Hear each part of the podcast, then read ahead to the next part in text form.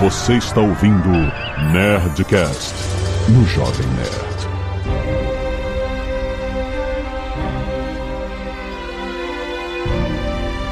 Landa, landa, landa, nerds! Aqui é Alexandre Antônio do Jovem Nerd tenso. Aqui é o Tucano e mais Taras Shevchenko e menos Stepan Bandeira. Aqui é Felipe Figueiredo e eu não consegui pensar em nada e, e não vai ter que ucranizar. Aqui é Eduardo Spor e Terceira Guerra Mundial, será que vai rolar? Espero que não. Veremos. Aqui é a Zagal e que fase, mano.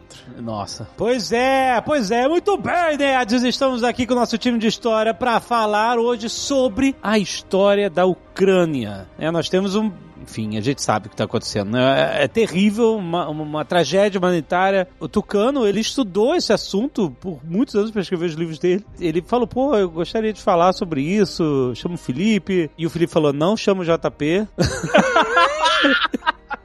Sacanagem. Eu, Sacanagem. Eu, não, eu, não, eu, não, vou falar mais nada. Não, não, desculpa. O JP não pode participar hoje, que hoje é aniversário da esposa dele. Mas já tá pronto os livros do Tucano, afinal, não? Não, claro que não, nunca vai ficar pronto. Faz não, parte do embargo. Faz parte do embargo. Mas de qualquer forma, a gente seria é, um, um, papo muito legal que a gente vai aqui desde o início, né? Desde a da criação da Ucrânia, Kiev, etc., até tempos modernos, né? Tudo que aconteceu que levou a essa escalada e esse conflito horrível que tá acontecendo. E-mails. Canelada.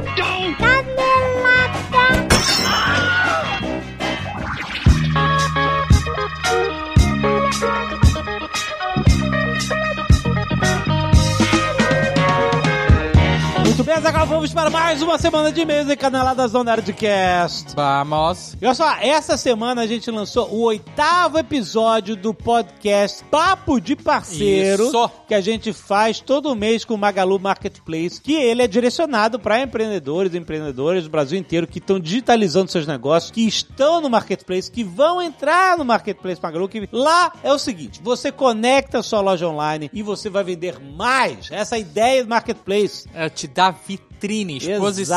Exatamente. E no episódio que a gente já publicou, já tá na sua timeline, a gente falou sobre dicas, oportunidades e desafios de vender moda na internet, Azagal. Exatamente. O que que é você vender, principalmente calçados. Sapato, Você vai, você vai, você vai experimentar. chinelo. E aí? Não vai Como é que experimentar? você vende? né? Como se comunica a venda de calçados pela internet, onde o, o seu consumidor não vai experimentar, não vai botar E o pé é diferente. Exa exatamente, exatamente. Então a Às gente vezes falou tem um joanete.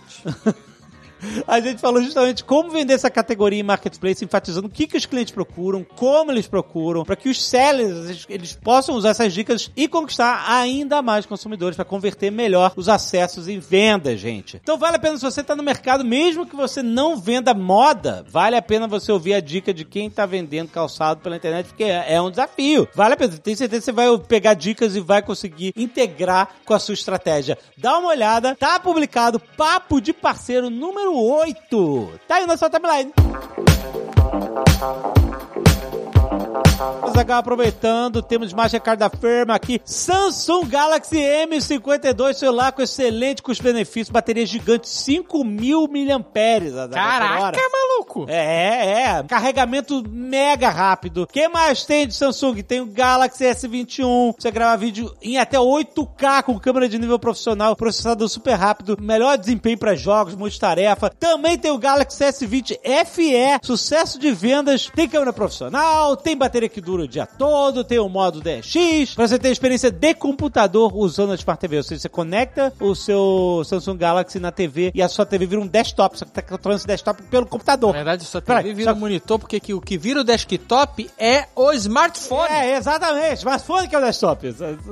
Exatamente. Também tem Buds 2, o mais novo fone sem fio da Samsung com cancelamento de ruído ativo, chamada de voz mais nítidas com ajuda da inteligência artificial, design ergonômico, pra você que tá procurando um fone sem fio. Galaxy M52, tecnologia 5G. Enfim, tem um monte de ofertas Samsung no Magalu na Semana do Consumidor. Aproveita, não compra o smartphone sem dar uma olhada. Tem link aí no post.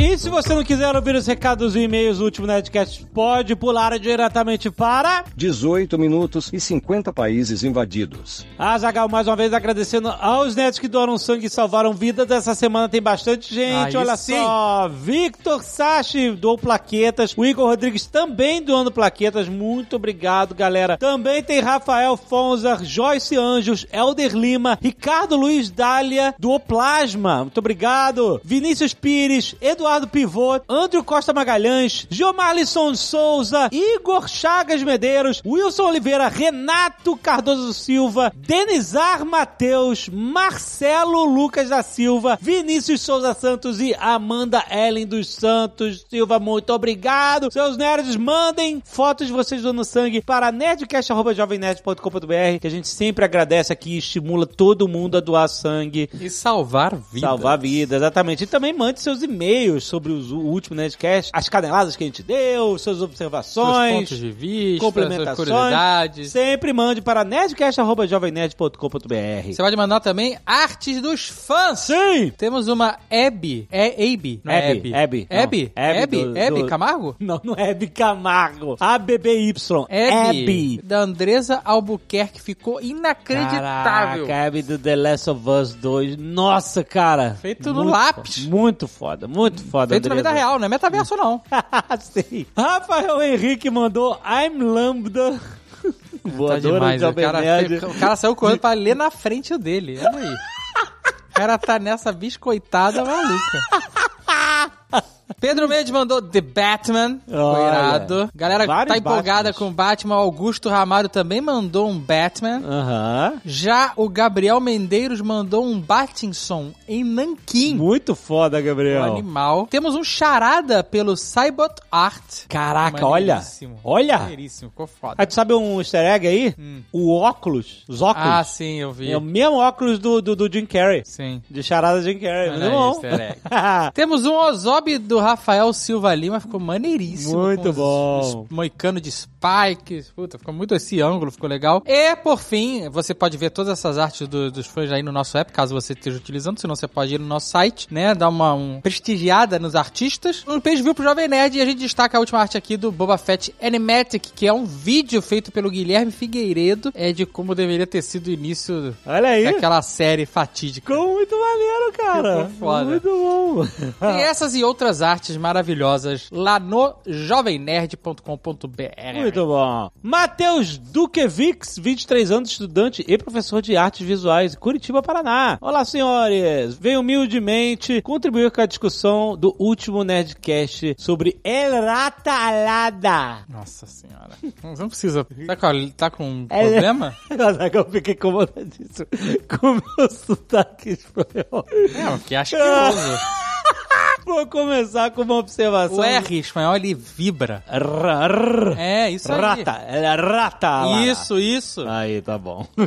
Vou começar com uma observação sobre a gangue que o Batman espancou nas cenas iniciais. Ao meu ver, trata-se de uma situação do clássico Warriors. Então, eu, eu fiquei com isso em mente também. Eles eram tipo uma gangue, né? Que se vestia de um fo- uma forma. Era- eu fiquei bem com isso em mente, porque o Warriors era isso, eram as gangues de Nova York. Cada uma de um jeito diferente. E só que bem características e quase, né, É, engraçadas, né? Porque é, é, a gangue dos Baseball Furies, Exato, os caras com roupa de beisebol e cara pintada. Exato. É, A gangue dos certinhos, que a gangue dos patins, a gangue dos carecas, É, e a gangue dos Warriors que usava os coletes lá de... de- De- é, exatamente. Então me lembrou bastante, na verdade. Eu peguei essa referência também. Ah, Aí ele fala aqui, né? Guerreiros da Noite, o nome do filme português, uma gangue fantasiada tocando terror nos metrôs, nos parques da violenta Gotham. Sim, eles estão fantasiados, mas lembremos que está ocorrendo o Halloween. Eles só estão a caráter para não, o não, especial. não, não, não, não, não. Aí você Não? tá errado, meu amigo. Ah, Porque tá muito claro que aquilo é um uniforme da gangue mesmo. tanto que o, o iniciante tá lá, É, metade o da iniciante- cara. No- em motoclube, apesar de eu agora ter uma moto e não fazer parte mais de um motoclube, É, mas quando eu não tinha uma moto e fazia parte de um motoclube, eu aprendi que dentro do motoclube você percebe a hierarquia pelo colete. Aham. Ou seja, um cara que tá lá dentro, presidente de motoclube, né, e, e outros cargos, né, a pessoa aceita, vamos dizer assim, não sei qual é o termo, ela tem o colete fechado, que chama. E o colete fechado tem nas costas, por exemplo, o brasão do motoclube, a caveira com flores, sei lá, por exemplo, né? E aí em cima você vem o nome do motoclube, embaixo você vem a cidade que ele fica e os, dois lados assim MC, de motoclube no caso do Brasil. E aí na frente tem o nome, tipo sanguíneo, outras coisas, né? E tal. Quando a pessoa é um iniciante, é um novato, é um rookie, ele começa só com a cidade. Ah. E aí ele vai ganhando conforme ele vai sendo Sim, aceito sim, e progredindo é. lá dentro até que ele fica com o escudo fechado. Então tem toda uma lógica de como, né, grupos assim, gangues e, né? Exato, então esse cara tá, tá com a né? Meia pintada, era uma demonstração, e até pelo mo- modo como ele se portava, de que ele não era um cara escudo fechado. É, tá certo, isso entendeu? aí. Então eu acho que não era uma, uma, uma ocasião especial, não. Ele continua aqui. Agora gostaria de explorar um ponto que foi levantado pelo Max Valaredo sobre a trilha tema do Homem-Morcego de Michael Giacchino. Segundo o músico compositor, há sim referência à marcha imperial do Darth Vader. Porém, a conversa mais intensa acontece com outro repertório musical, a marcha fúnebre de Friedrich Chopin. Ó. Se o Léo Lopes puder comparar dois pedacinhos iniciais dessa música, olha aí, olha aí.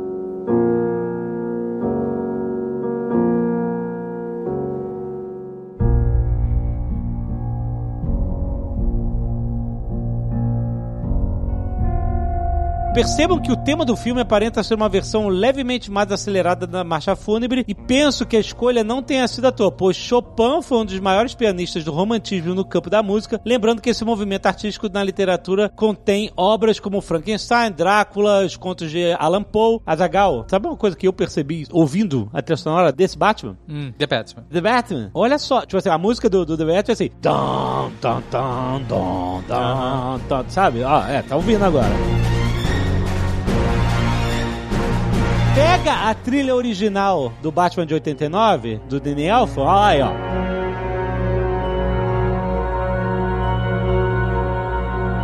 Cara, você consegue encaixar a trilha original dentro da trilha nova do Michael. Léo!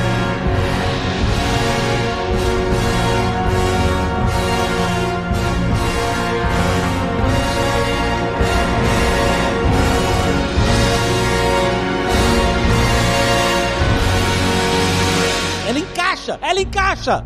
Azagal, isso é incrível! Isso é incrível porque tá lá, tá citado, sem você falar, tá citado, o Batman tá. Ó, é muito foda. Giacchino, você é muito foda.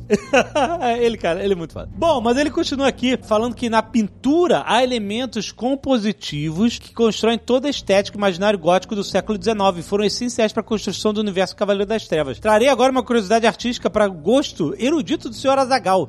O diretor do filme, em conjunto com o diretor de fotografia, cita diversas vezes o artista plástico Edward Hopper. De forma mais latente, menciona apenas duas cenas na abertura em que o Charada observa a vida do prefeito, a citação da obra Night Windows, de 1928. Você tá vendo aí Isso, você que usa o nosso app pode ver a imagem aplicativo. agora. Se você não tiver, vai lá no site, que é bem esclarecedor. Exatamente. E essa, essa que eu conheci, essa que eu reconheci. E na cena da prisão do Charada, que ocorre no café, que cita a pintura Nighthawks de 1942. Essa pintura é famosíssima. Clássica, tem um milhão de referências É, dela do- e tal. do- do- da lanchonete, na esquina, etc. É bem legal. Esse artista trabalhou sobre o aspecto da solidão presente na modernidade do século XX, sobretudo nas atividades noturnas de indivíduos da população. Aspecto presente no Charada, no Batman, na Mulher Gato, até mesmo no Menino Órfão durante o velório, na cena é, do crime que é notado unicamente pelo Batman barra Bruce Wayne. Por fim, quero falar das influências que notamos do personagem do Charada. Faço um recorte com base no filme O Caso Real do Assassino Zodíaco, olha aí,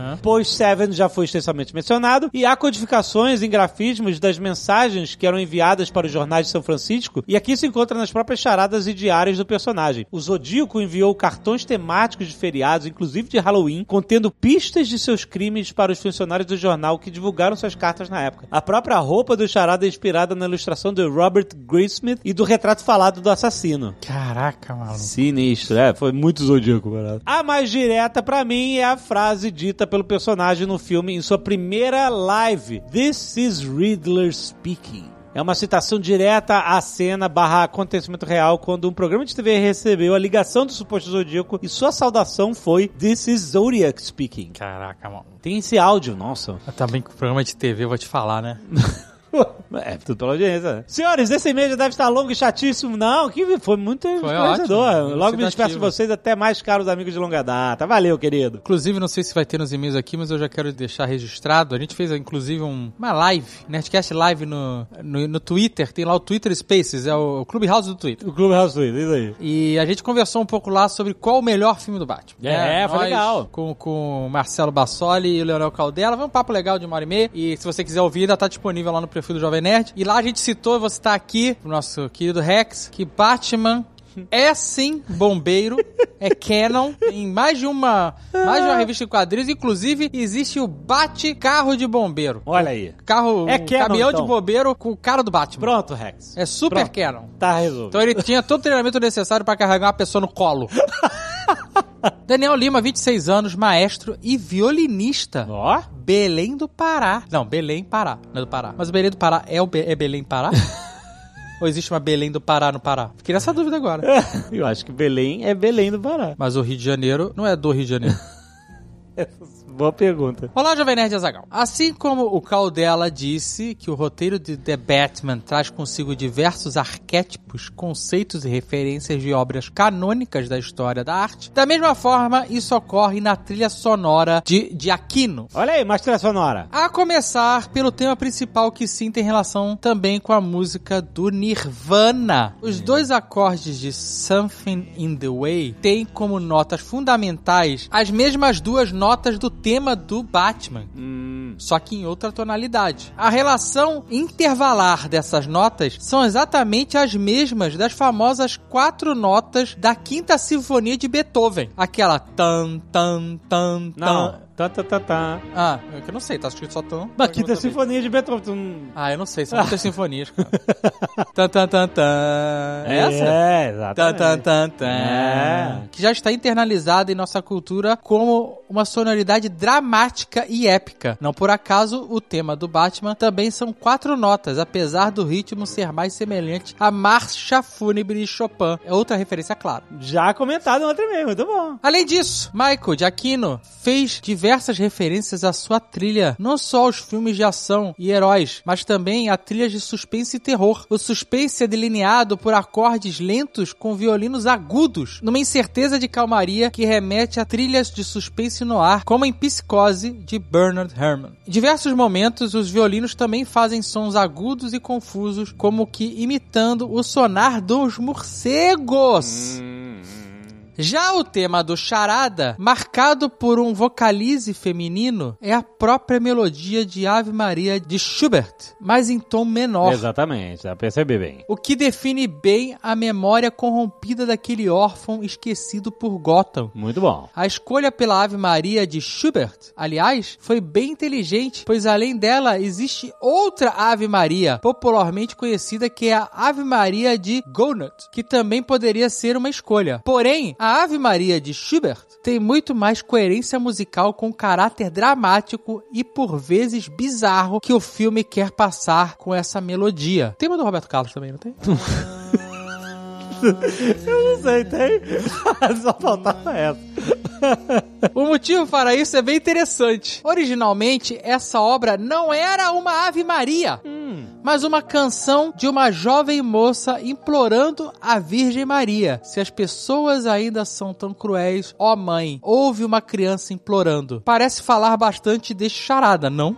É bem possível que muitas dessas escolhas possam ter sido apenas pela sonoridade, mas os motivos que levam os compositores a criarem tais melodias e fazerem-nas funcionarem como tal permanecem universais e passam de geração a geração pelo nosso imaginário auditivo. Não, realmente a trilha sonora é muito foda esse filme, cara. Muito foda. Então sobe a música.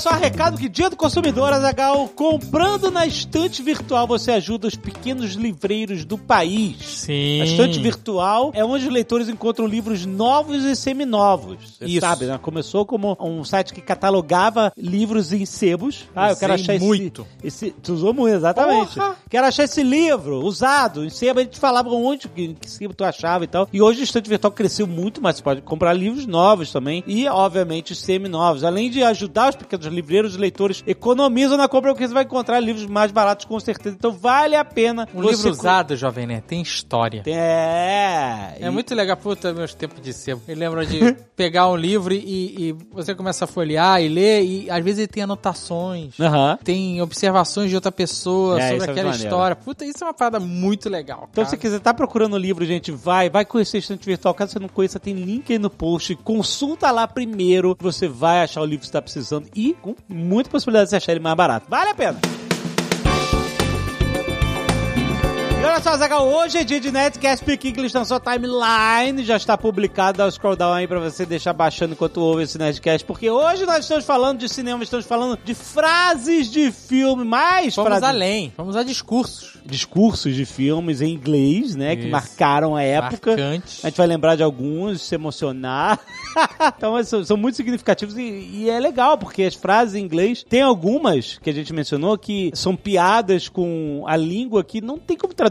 Exato, você, você não tem que entender- saber inglês. Exato, se você não entender Senão a, não tem como a parada, pegar. tu não pega o significado real do que é dito e tal. E esse papo tá muito maneiro, deixa baixando aí. Não se esqueça que você acha que é complicado aprender inglês. Não é, gente. Você já caiu por terra. Inglês é uma língua que tá presente no nosso dia a dia cada vez mais. Antigamente já era por causa de filmes, séries, jogos e tal. E hoje em dia, internet, tá tudo aí, cara. O inglês tá no dia a dia de todo mundo. E o inglês de verdade é o inglês que tá no seu controle. Você sabe onde achar isso? O WhatsApp Online tem um jeito de aprender inglês sem enrolação, com abordagem prática e inovadora, onde você aprende em casa. Hora de dar play no seu desenvolvimento, dar play no seu inglês com o WhatsApp Online. Tem link aí na descrição pra você conhecer, pra você aprender inglês na prática, com o inglês do dia a dia. E vai escutar na Nerdcast Pequeno que tá muito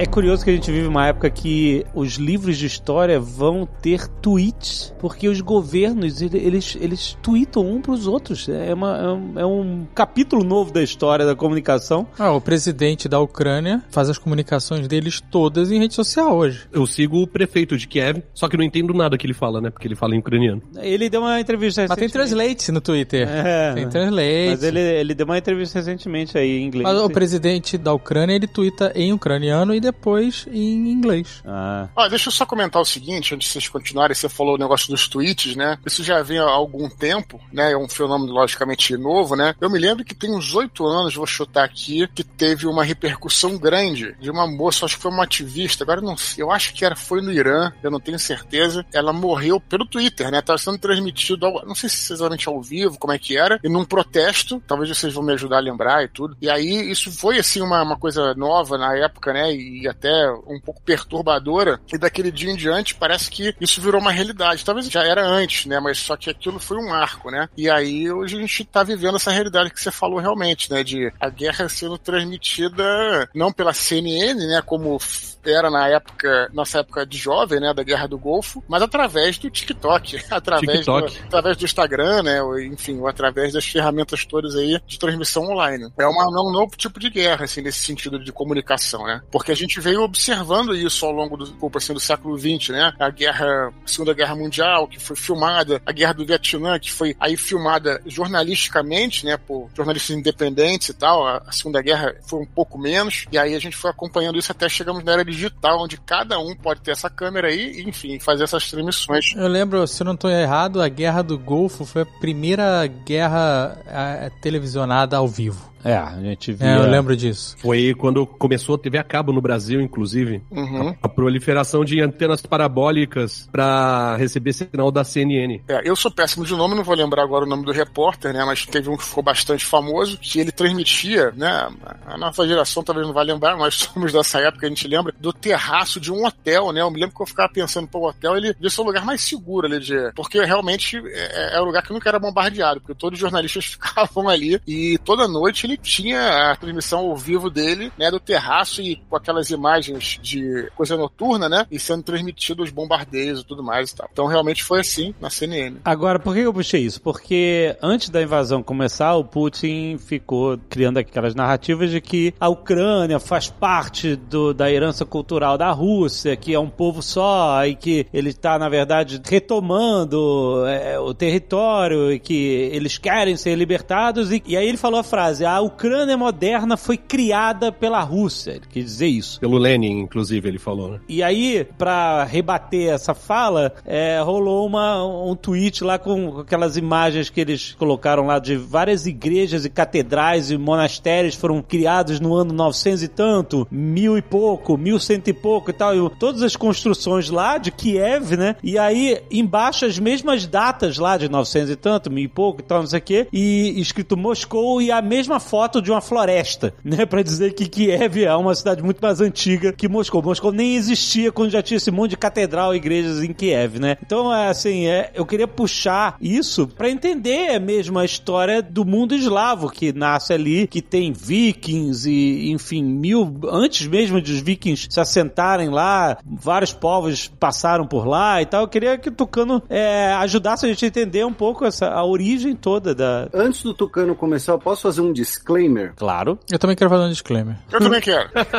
É, que é o seguinte, uma coisa que eu acho que é importante a gente distinguir antes de, de começar a falar, até porque isso até deu confusão recentemente eh, aqui no, numa emissora no Brasil e tal. É importante o pessoal diferenciar nacionalidade, a identidade cultural ucraniana de Estado Nacional Ucraniano. Então, o que acontece? O Estado Nacional Ucraniano, ele tem 30 anos de idade. Ele foi criado com o fim da União Soviética, que teve como um dos principais fatores a independência da Ucrânia aprovada via referendo. Tá? Então, o Estado Nacional Ucraniano tem 31 anos, se a gente quiser ser mais preciso. Quando a gente fala de nacionalismo ucraniano, aí é algo que remete ao final do século XIX, que começa especialmente nos territórios Canadá Áustria, mas enfim, a gente vai ver isso, e o sentimento nacional ucraniano, a identidade de Kiev, a identidade cristã ortodoxa da região, aí sim vem da Idade Média. Então, eu tô fazendo esse disclaimer porque, por exemplo, se algum momento alguns de nós falar, ah, não, porque os ucranianos há 500 anos, e aí alguém pode falar, ah, mas não tinha Ucrânia 500 anos atrás, ela só tem 30 anos. Ou então o contrário, fala, não, a Ucrânia há 500 anos, ah, mas há 500 anos não tinha Estado Nacional Ucraniano. Então, é importante fazer essa distinção, deixar esse disclaimer aqui de início, o pessoal ter isso em mente, que o Estado Nacional, a entidade, a organização, a instituição é uma coisa, a identidade nacional dos ucranianos, do ponto de vista cultural das pessoas, é outra e é mais antiga e tem outras conexões. Enfim, era isso. A gente pode fazer um paralelo ao País Basco, por exemplo, que é um povo, o povo basco é um dos mais antigos da Europa e só que eles não são de fato um país. É, não tem um da- Estado Nacional, não- exatamente. Não tem um Estado nacional, né? Isso. É um povo que não tem um Estado Nacional. Ou até os curdos, né? A gente já falou aqui da série Vikings, né? Que foi piorando bastante ao longo das temporadas e tal. É, eu acabei vendo tudo, assim.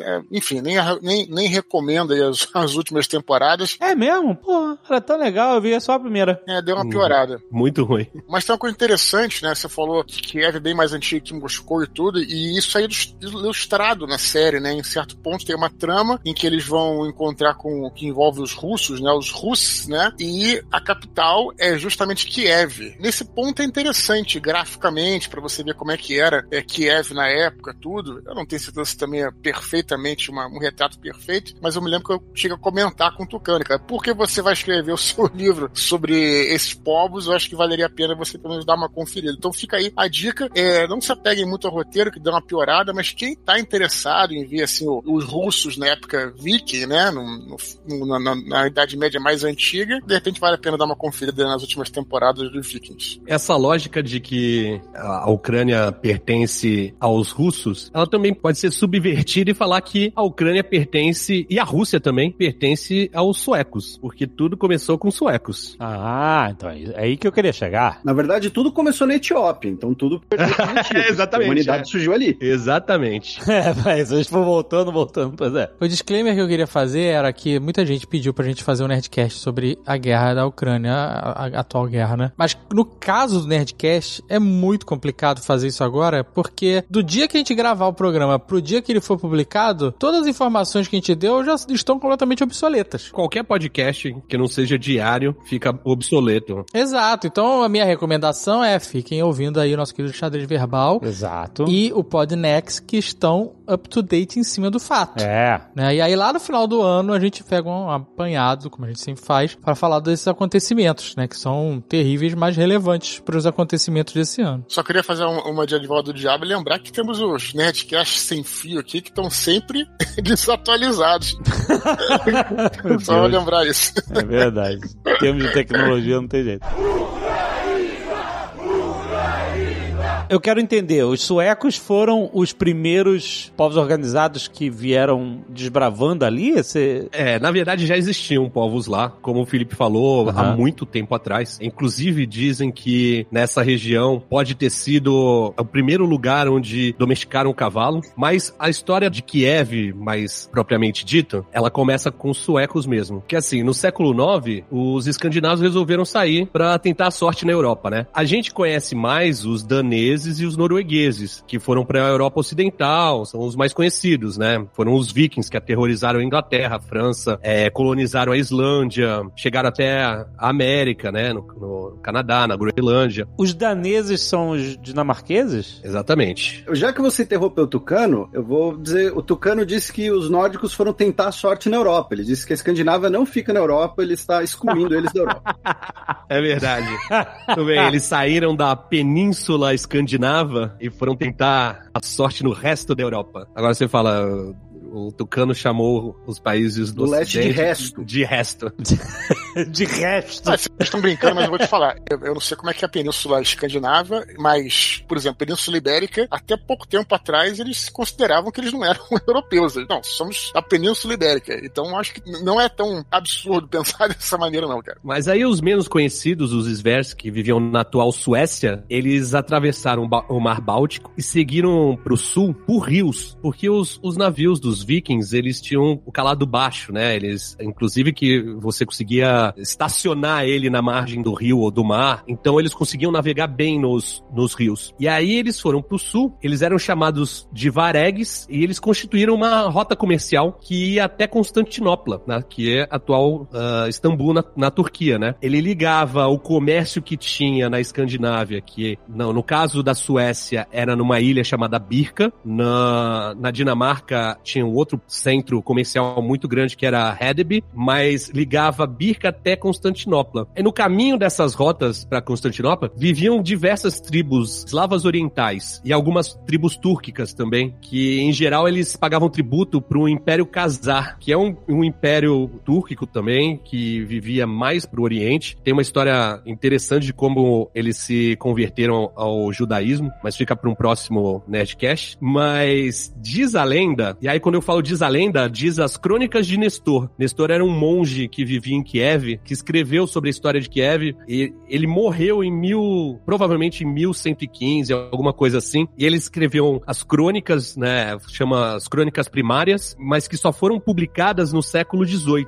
Então, não é uma fonte contemporânea, e assim como tem o Ragnar, né, que se o Ragnar tivesse feito tudo que é atribuído a ele na Europa Ocidental, ele teria 200 anos. Tem as figuras aqui semi-lendárias dos vikings da Suécia. Então, tinha lá os vikings descendo os rios para fazer comércio com Constantinopla e tiveram esse contato com as tribos eslavas. E aí, um desses caras, um desses vikings, chamava Rurik. E aí, ele construiu entrepostos e fez fama entre as tribos eslavas. E aí, segundo Nestor, diz a lenda, né? O folclore de lá, que os líderes eslavos, que eram submetidos aos Khazar, falaram pro Rurik para ele liderar o- as tribos eslavas, porque eles viviam em briga, tal, não sei o que. Era para ser um, um cara que veio de fora, mas que ia botar ordem em todas as tribos, tal, não sei o que. E ele se acomodou por lá. E primeiro ele se acomodou, ele, ele habitou Velik Novgorod, Novgorod, desculpa. E aí esse Rurik governou as tribos eslavas, tanto que a dinastia dos czars russos são os Rurikidas, são os descendentes de Rurik. E aí o Rurik e o seu povo lá vindo da Suécia, passaram a ser chamados de Rus. E aí, o povo mesmo chamavam eles de Rus, e é daí que vem o, o nome Rússia, russos. E aí, o Rurik, em um determinado momento, morreu e deixou um parça dele no lugar, que era o Oleg. Oleg, o profeta. O Rurik tinha um filho, mas o filho era bebê ainda, era o Igor. O Oleg ficou tomando conta do Igor e reinando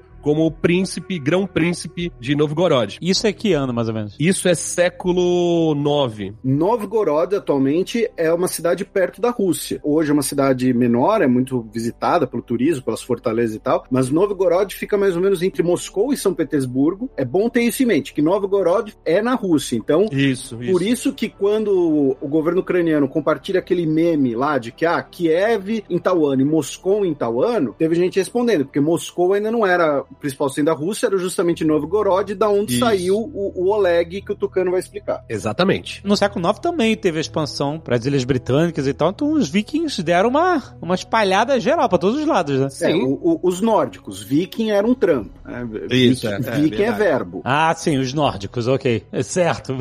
Você sai viking por aí, mas o- os nórdicos, é, sim. então, mas esses caras que chegam lá, Os nórdicos não, Inga. é os escandinavos, né? Porque É, os os- finlandeses e islandeses não. Não, nem tinha islandês ainda. Nem direito. tinha, né? Tinha foca lá. os, escandin... os escandinavos, não necessariamente vikings ou não, depende da. Tu é viking? Não, eu sou comerciante. Entrei no barco é viking. Mas enfim, os escandinavos fizeram uma campanha de expansão territorial nesse século realmente incrível, né? violenta. É, porque é só hoje em dia que as pessoas querem morar na Suécia e na Noruega. Na época não, não era o lugar mais Na movimentado. Na época o IDH não era tão alto, né? A gente chegou a falar isso no, no Nerdcast de Vikings 1 que a gente fez sobre o assunto também, né? Que era justamente isso. Quer dizer, os países lá nórdicos ou eram regiões cobertas de florestas, ou montanhas, ou pântanos. Então a terra não era tão favorável e daí, né? Aí o motivo da E muita neve. É engraçado que a gente vê as coisas da Inglaterra, né? Às vezes no inverno e tal, acha que não é um terreno tão favorável quanto o Brasil, por exemplo. Mas na realidade, para eles, a Inglaterra era a terra prometida, assim, da agricultura, né? Pra vocês terem uma ideia de como é que era a situação, né? no- nos países mais nórdicos, né? É, é bom, não é tão frio. Chove muito, mas tá de boa. É pra eles era ótimo. Olha que pra gente a Inglaterra é frio pra caralho. Então pra eles era, pra eles era o país do sol, né? Exatamente. Mas o Oleg, quero saber do Oleg. O Oleg, ele tava nessa cidade, Novgorod, Velik Novgorod, que é a grande Novgorod, que é mais ao norte, como o Felipe falou, e ele começou a expandir o domínio dos Rus. E aí ele foi vindo pro sul, dominando algumas outras tribos, tinha os Drevilianos, os Sverianos, tinham várias tribos ali, eles, ele foi coisa de ficção dominando. científica, né, cara? Iverianos.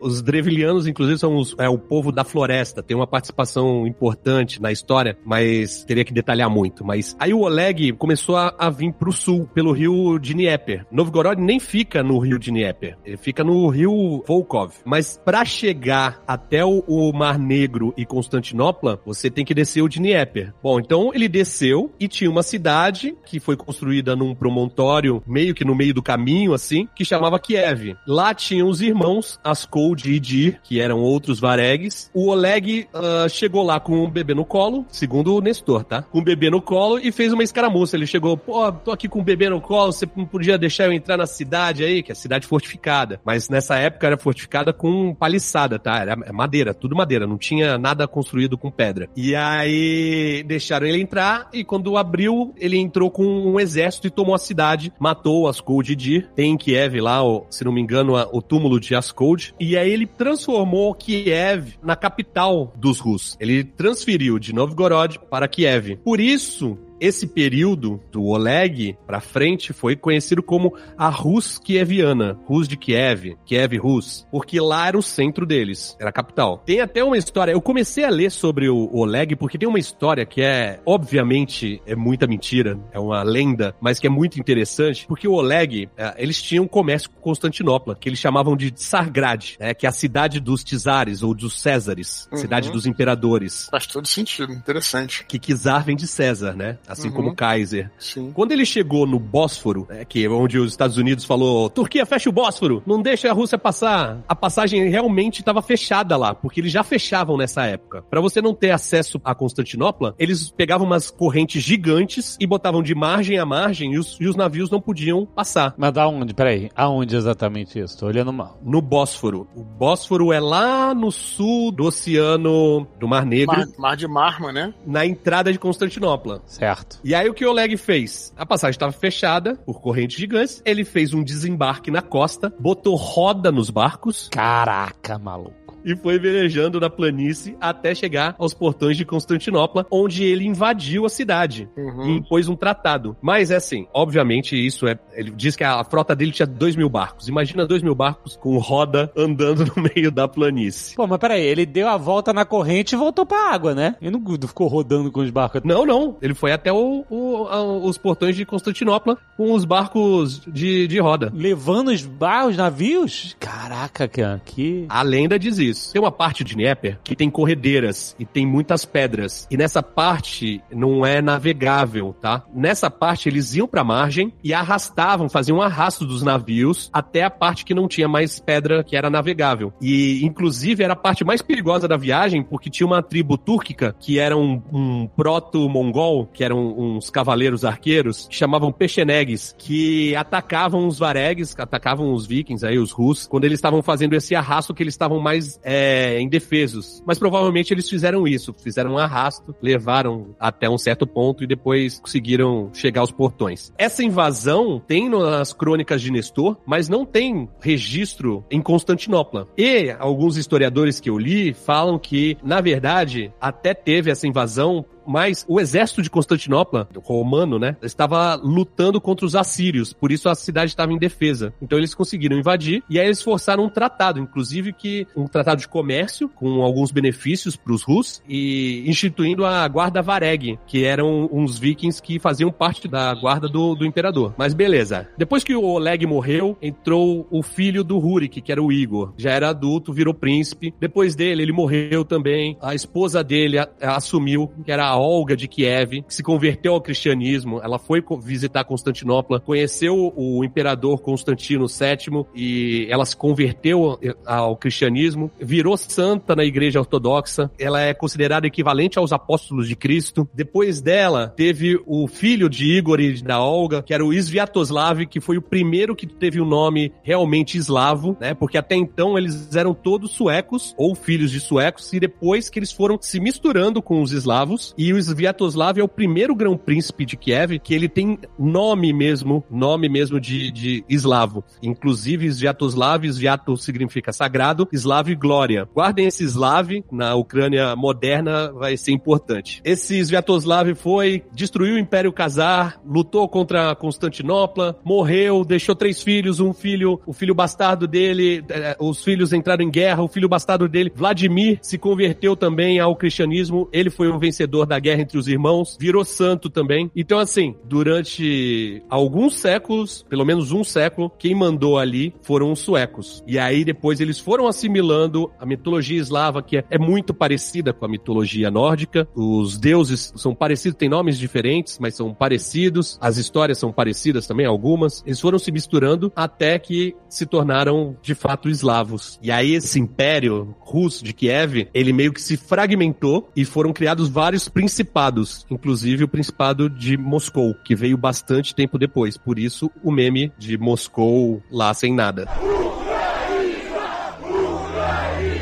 Mas Moscou vem a surgir quando, mais ou menos? Então, Moscou, ela é fundada ah, mais ou menos ali no, no, no início da Idade Média, mas ela só vai se tornar uma cidade maior e vai se tornar a sede, especialmente do Ivão Terrível, depois das invasões mongóis, né? Porque as invasões mongóis, elas são importantíssimas para a história da Rússia, da Ucrânia, dos países do leste da Europa como um todo. Só que as invasões mongóis, elas foram muito mais devastadoras ao sul, por razões até geográficas. Um dos, um dos motivos da Ucrânia não ter existido como um estado moderno, um estado nacional durante muito tempo, é parecido com o da Polônia. Né? Na verdade, parte da Ucrânia, inclusive, já foi parte da Polônia, que é a falta de defesas naturais. São terrenos muito planos, muito vastos, suscetíveis a invasões. O principal rio da Ucrânia é o que o Tucano já, já citou, o Dnieper, que ele corta o país de norte a sul. Ele não faz uma fronteira com outros países. Inclusive, né, no início, o Alexandre mencionou que ah, o Putin estava dizendo que a Ucrânia é parte do mundo russo. Parte dessa visão seria que o Dnieper é a fronteira natural da Rússia. Então, tudo que estaria a leste do Dnieper seria da Rússia, na verdade. E o Dnieper corta Kiev bem no meio. né? Kiev é banhada pelo Dnieper. Então, Moscou é fundada mais ou menos ali mil, mil e cem, alguma coisa assim. Só que ela só vai se tornar um centro importante no fim do século XV, especialmente porque depois das invasões mongóis, Moscou fica relativamente preservada dos mongóis, relativamente. Ela foi capturada pelos tártaros e tal. Ela se torna um grande centro coletor de impostos e é por isso que Moscou vai se tornar o grande centro da Rússia europeia e durante muito tempo a capital russa, né? Durante o tempo foi São Petersburgo, depois que ela é construída por Pedro Grande, porque ela fica numa posição central. Todas as estradas, basicamente, passam por ali, passam por Moscou. Então ela tem uma posição central muito importante. Ela su e a força inicial de Moscou vai vir disso, de ser um grande centro administrativo e coletor de impostos. Era coletor de impostos pra Horda Dourada, né? Isso, também isso para os mongóis, né? Você coletava os tributos para os mongóis e ficava com uma parte. O que, que é a Horda Dourada? Era o nome jurídico dos mongóis. Ah, tá. Não sei se você lembra do Nerdcast do Gengis Khan. Antes de morrer, o Gengis Khan dividiu o império dele em quatro, entre os quatro filhos. A parte que ficava a Rússia, ficava a Polônia, a Ucrânia, Bielorrússia, tudo isso ficou para um filho que morreu, inclusive, antes do Gengis Khan, mas o neto dele, Batukan, foi para lá e, e o nome era Horda Dourada. E tinham outras hordas, né? As outras outras três hordas. Ficou com a China, que ficou com o Oriente Médio. Então Moscou nasce pagando tributo pra. Não, na, na verdade depois, né? O protagonismo político de Moscou virá em parte como esse grande centro coletor de impostos, também em nome dos mongóis. E, ao mesmo tempo, vai ser em Moscou que vai ser articulada a resistência contra os mongóis e da liderança dos príncipes de Moscou que sai o exército russo que derrota os mongóis na Batalha de Kulikov, que é... É o Demétrio, né? o, não vou, é, não vou me lembrar o nome dele, mas... É Dmitri de Moscou. Um russo chamado Dmitry é bem possível.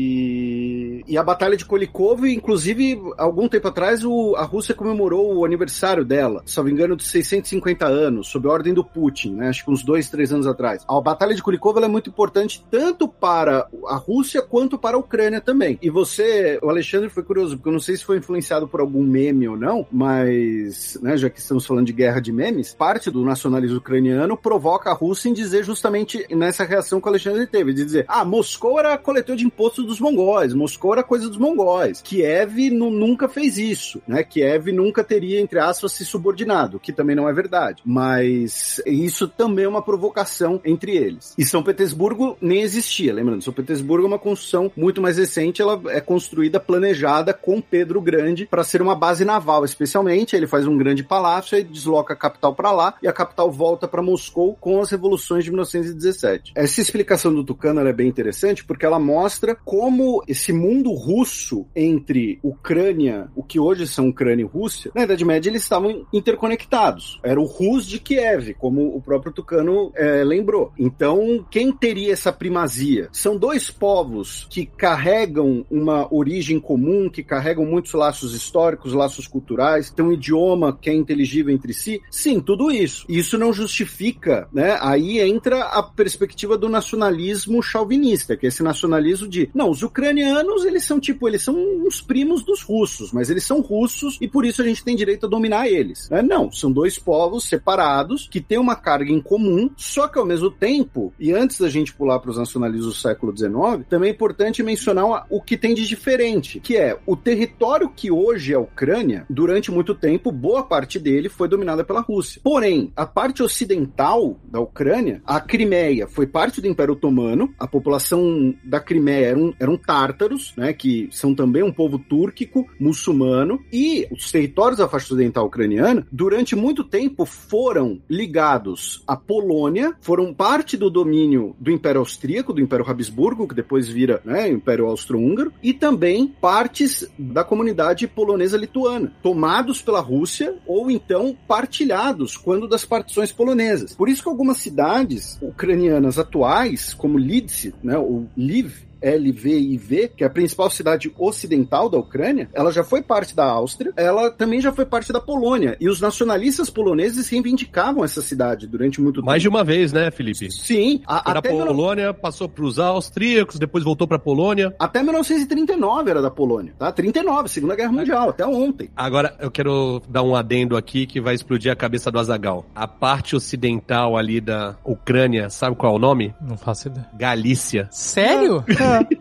Caraca! Tá onde isso? Eu não sei, mas é Galícia. Tá na Wikipédia, procura lá.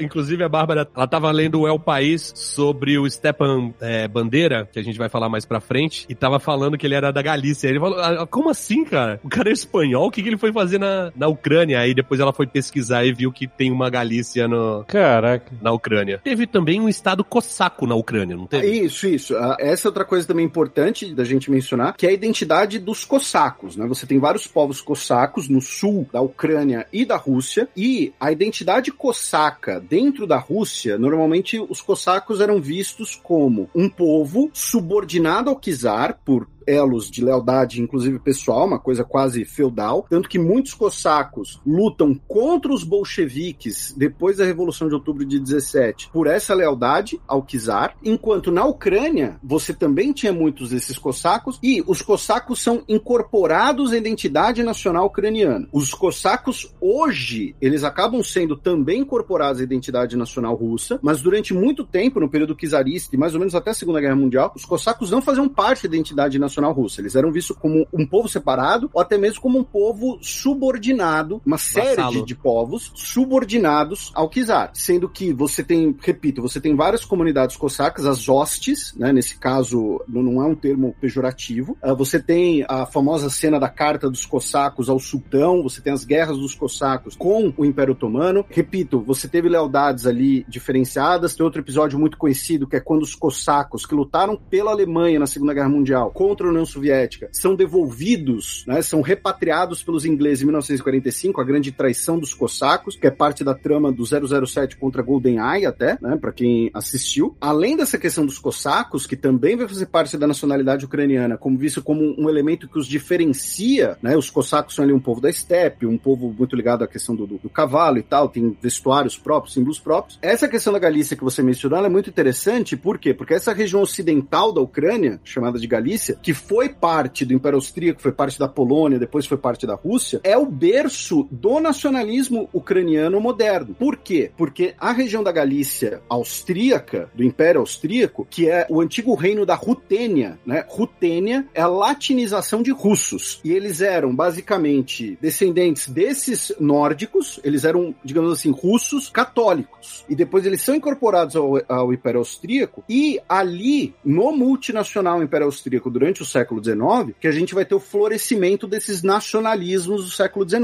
Então a ideia de você ter uma identidade própria, né, seja dos boêmios, dos eslovacos, dos húngaros, dos croatas, ou dos rutênios, como eles eram chamados dentro do Império Rutênios, ou da Galícia, como você mencionou, como era o nome dentro do Império Austríaco, e vai ser ali o berço do nacionalismo ucraniano, porque esses nacionalismos floresceram dentro do Império Austríaco. Enquanto as partes da atual Ucrânia, que eram da Rússia, especialmente a margem leste do Dnieper, elas passavam por um processo de russificação, um processo de, como eu disse, de subordinar a identidade cosaca ao czar e um processo de russificação, seja com colonização ou ensino do idioma. Você tinha ali a religião em comum, a religião cristã ortodoxa. Você ter feito a brincadeira da Galícia, mesmo, além da brincadeira ter funcionado, também é muito legal porque ali é o berço desse nacionalismo ucraniano, atual oeste da Ucrânia. E isso é curioso para quem estiver nos ouvindo depois, olhar, por exemplo, os mapas eleitorais recentes da Ucrânia. Vocês vão ver que na Ucrânia você costumava sempre ter um candidato pró-União Europeia e um candidato pró-Rússia. E essa divisão é vista até hoje, se você olhar para o mapa eleitoral. Na região ocidental, ali de Lídice, da fronteira com a Polônia, com Romênia, os candidatos pró-União Europeia eram mais votados. Enquanto na parte a leste do Dnieper, onde é a bacia do Dom, as repúblicas separatistas e tudo mais, os candidatos pró-Rússia eram mais votados. É uma herança de 300, 400 anos atrás.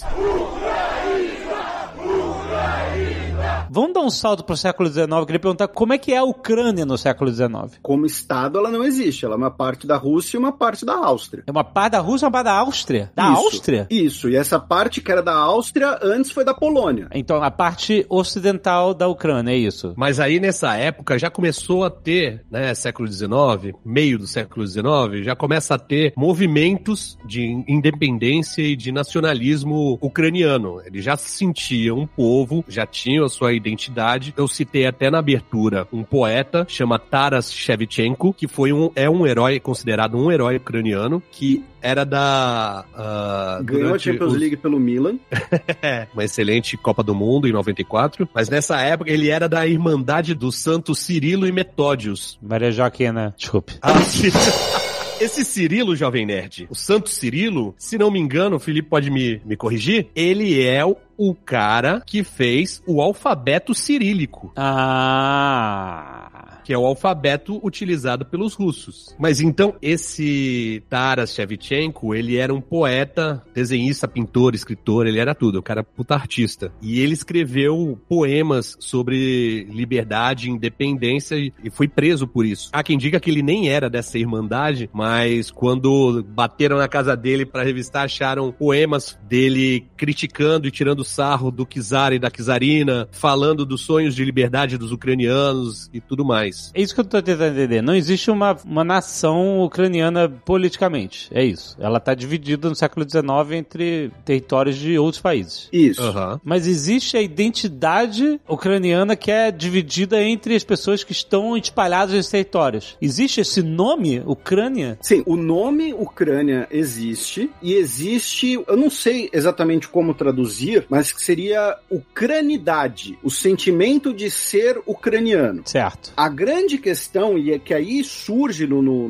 no- século XIX, é que, primeiro, você vai ter ali o resgate do que seriam símbolos e o uso do idioma, né? É, Muito dos idiomas do centro do leste europeu foram organizados, né? Foram formalizados com gramáticas e tal, no século XIX, dos povos que faziam parte do Império Habsburgo, que era um grande império multinacional. Um caso muito claro disso é, é do idioma tcheco. Até meados do século XIX, o idioma tcheco era basicamente idioma de camponeses, né? De pessoas comuns. Aí, intelectuais, com a ideia de que, olha, vamos criar aqui uns- um- uma identidade nacional para ter uma independência, criar o nosso Estado, vão começar a formalizar esses idiomas. Então existia um sentimento de identidade ucraniana, porém não existia uma unidade política ucraniana e o termo Ucrânia, ele era o termo, um termo muitas vezes de caráter geográfico e não um termo de caráter nacional político. É mais ou menos como a famosa frase do Metternich, né, para impedir ali criticando a unificação da Itália, dizendo que Itália é apenas uma denominação geográfica, né? Ou seja, Itália é uma bota, não é um país. Então é mais ou menos isso. Para essas populações, especialmente do oeste, existiria ali um, um sentimento de identidade da Rutênia, não necessariamente da Ucrânia, porque ainda existiria essa, entre aspas, ali uma, uma diferença religiosa com a questão do catolicismo e da ortodoxia, mas que depois acaba desaparecendo, embora a ortodoxia ainda fosse muito forte na Rutênia. Pode fazer de novo um paralelo com a Espanha, província romana da Espanha, mas que na verdade eram vários povos ali juntos, né? Não só os bascos que eu tinha falado antes, mas os catalães também, né? O pessoal do, de Valência, todos eles são, a Galícia, são povos diferentes. O galego, inclusive, a língua é, é muito parecida com o português, né? Eles usam vários léxicos parecidos com o português de Portugal. E aí, desse núcleo, né, de um movimento de identidade nacional, a gente vai ter as revoluções russas de 1917, que, além do caráter anticzarista, ou do caráter de reforma do Estado, ou do caráter socialista, é importante lembrar, as revoluções russas de 1917 resultam numa guerra civil, que foi basicamente uma mini-guerra mundial, em que você tinha diversas facções, desde czaristas fanáticos até os bolcheviques do outro lado, e também os grupos nacionais, porque o Império Russo também era um império multinacional. É das revoluções de 17 que nós temos as independências da Finlândia, dos três países bálticos, e na Ucrânia, especificamente, nós vamos ter também movimentos nacionalistas ou separatistas, se preferir, independentistas, contra o czar, o czar de todas as Rússias. A Rússia propriamente dita, moscovita, a Rússia branca, que é Belarus, e a pequena Rússia, que é a Ucrânia, a Rússia de Kiev. Então, o nacionalismo ucraniano se voltar durante a Guerra Civil Russa contra o czar czar não era nem necessariamente por uma bandeira bolchevique, porque você tinha também bandeiras à direita, mas contra o czar, pelo nacionalismo ucraniano. A guerra de independência da Ucrânia é uma maluquice, né? Porque o que tem de lado tem polonês querendo anexar ali a, o oeste da Ucrânia, tem a, a galera que queria fundar a República Popular da Ucrânia, a Rússia, mas só que a Rússia tinha o, o, o exército branco que era monarquista a favor do czar, o exército vermelho dos bolcheviques, tinha romeno, tinha francês no meio, realmente. Tinha alemão, porque parte da Ucrânia ainda estava Isso. ocupada pela Alemanha. Exatamente. O exército revolucionário da Ucrânia, que não eram os mesmos que eram do, da, queriam fundar a República Popular da Ucrânia. Então, como o Felipe falou, era uma mini guerra mundial ali no, naquela região. Mas peraí, mas quando é que rolou isso? Essa treta toda? Entre 1917 e 1921. Ah, então durante a Revolução Russa rolou Sim. isso. Exatamente. Ah, caraca. Ah, então assim, uma, uma coisa estabilizou a outra, é isso? Exatamente, até que em em 1922, oficialmente, o Império Russo passou a ser a a União das Repúblicas Socialistas Soviéticas, que era formada por quatro repúblicas na época, né? Rússia, Bielorrússia, Ucrânia e a Transcaucasiana. A Transcaucasiana hoje são Geórgia, Armênia e Azerbaijão. As repúblicas do Cáucaso, né? Ah. Quando se consolida a União Soviética, a Ucrânia passa imediatamente a fazer parte, é isso? Isso. Então essa guerra civil toda lá de por independência foi afogada. É, Exatamente, o- é. Os independentistas, eles são derrotados. Quem vence a guerra são os bolcheviques. E aí, é o que o Tucano estava falando, são duas facções bolcheviques diferentes. Você vai ter os bolcheviques russos e os bolcheviques ucranianos, ambos lutando pelo mesmo propósito, mas facções diferentes. Além deles, você tem os ucranianos nacionalistas, que querem uma Ucrânia independente, separada, muitos deles com apoio da Alemanha, porque a Alemanha é uma baita brother da Ucrânia? Não, porque a Alemanha queria enfraquecer a Rússia. Você vai ter os poloneses também envolvidos, especialmente depois da independência da Polônia, né? Nós temos a guerra polonesa-ucraniana e a guerra polonesa-soviética, né? O Exército Vermelho é derrotado praticamente em Varsóvia, em 1920. Também os ucranianos a favor do czar. E para que, se alguém quiser alguma complicação ainda maior, você tinha o exército do Nestor Makhno, a Nestor Makhtina, que era o principal movimento anarquista da Guerra Civil Russa, que era basicamente eles contra todo mundo. Imagina em 1917, 18, que tava rolando, é, ainda tava rolando Guerra Mundial na Europa toda, tava rolando a Revolução Bolchevique, as revoluções russas, né, como o Felipe falou, essas guerras na, de independência da Ucrânia. Imagina o que se a gente acha que hoje a situação tá tensa, imagina esses Nossa. e ainda uma peste,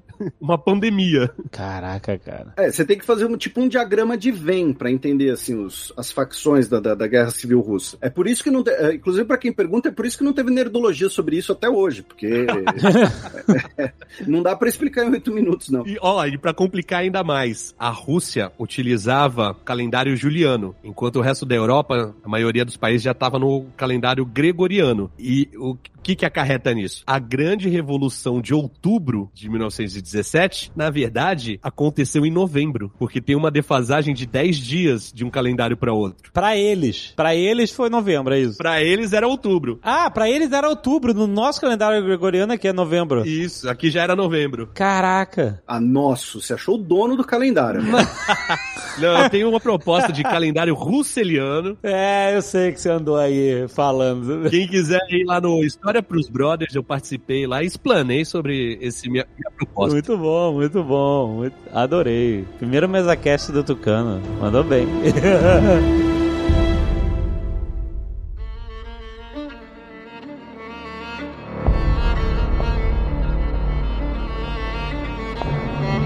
Mas então, quando a União Soviética toma tudo, até a Segunda Guerra nada muda, né? Não, tem uma coisa que é muito importante a gente falar entre a Primeira Guerra, a Revolução Russa e a Segunda Guerra Mundial, que é a Grande Fome. Existe uma parada, Alexandre, que chama Holodomor. Sim. que significa matar pela fome. Por quê? Existe parte da galera acha que foi de propósito deliberado, que Stalin matou os ucranianos de fome, e outra parte diz que não, que foi consequência do processo de coletivização das fazendas e tudo mais. Mas não foi um fenômeno de uma seca. Foi também, foi também. Em suma, nós tivemos um- uma grande fome na Rússia do final dos anos 20, da União Soviética como um todo, no final dos anos 20 até o início dos anos 1930. Isso é fato. Também é fato que morreram milhões de pessoas. Também é fato que essa fome ela foi causada tanto por questões derivadas da guerra ainda, escassez derivada da guerra, quanto por questões naturais, tanto por questões de ação humana. Ação humana, eu digo ações do governo. Tá? Aham. Que era o Stalin na época. Isso. Aí entram os dois debates, que existe um debate sério na historiografia, e como qualquer debate sério na historiografia, ele vira briga de quinta série no Twitter. Que são duas discussões. A primeira é: o componente humano dessa fome, ele foi fruto de incompetência ou ele foi deliberado? Se ele foi deliberado, isso tem nome,